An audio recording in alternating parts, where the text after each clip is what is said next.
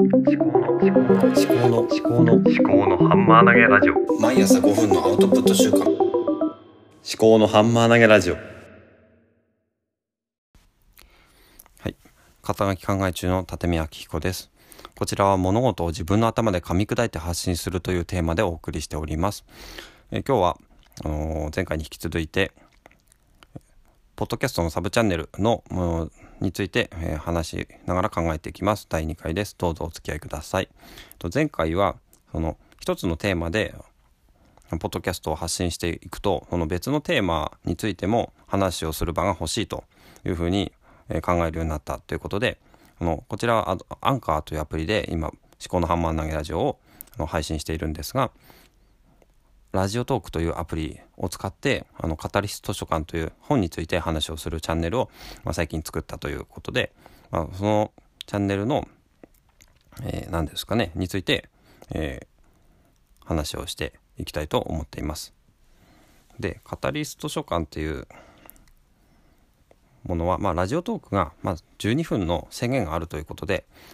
逆にそのその中でいかに話をまとめていくかという考えることができるのでそれはある意味、まあ、デメリットでもありメリットでもあるということを少し話をしたと思うんですが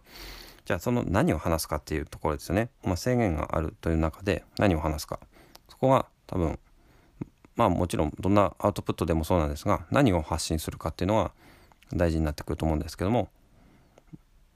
私のアウトプットの場合はあのただあのゼロから自分で考えてアウトプットするっていうのはなかなかできないので何かのネタが欲しいんですよね。でネタとしてはこの日々の出来事とかいろんなそうだなあのインプットですよね。でインプットがネタとして必要でじゃあ何があのネタになるかっていうとまずは本ですよね読書読書したものに対してアウトプットするっていうのは一つねよくあるものですね。サラタメさんとかサムさんとかサムの本解説チャンネルとか本要約チャンネルか？はちょっと忘れましたけどあと中田敦彦さんの YouTube 大学とか。まあ本当にねたくさんのチャンネルがあります。読書については。で私もまあ読書が好きなので読書についての何か発信する媒体が欲しいなと思ってでこのメインの「思考のハンマー投げラジオ」ではちょっと読書について扱うよりかはそのアウトプットハンマー投げあ考えをあの外にこう思い切ってアウトプットしていくそういうことについてメタ的に考えていきたいなと。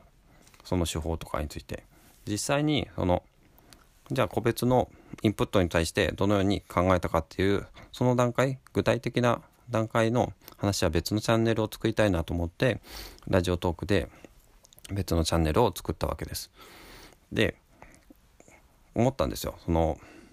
読書をしてそれに対してあの自分なりに考えをまとめて発信するっていうのがすごい難しいということ。だから YouTuber とかで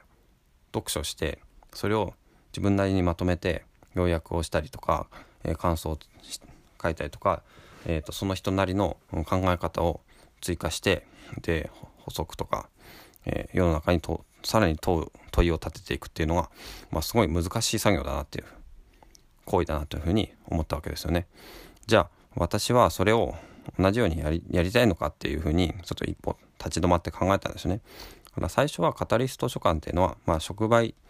的にあの本を読んで自分が触媒となって何かを発信していこうかなというふうに思っていたんですけど、まあ、本と本をつなげていったりとか思っていたんですけどもちょっと逆に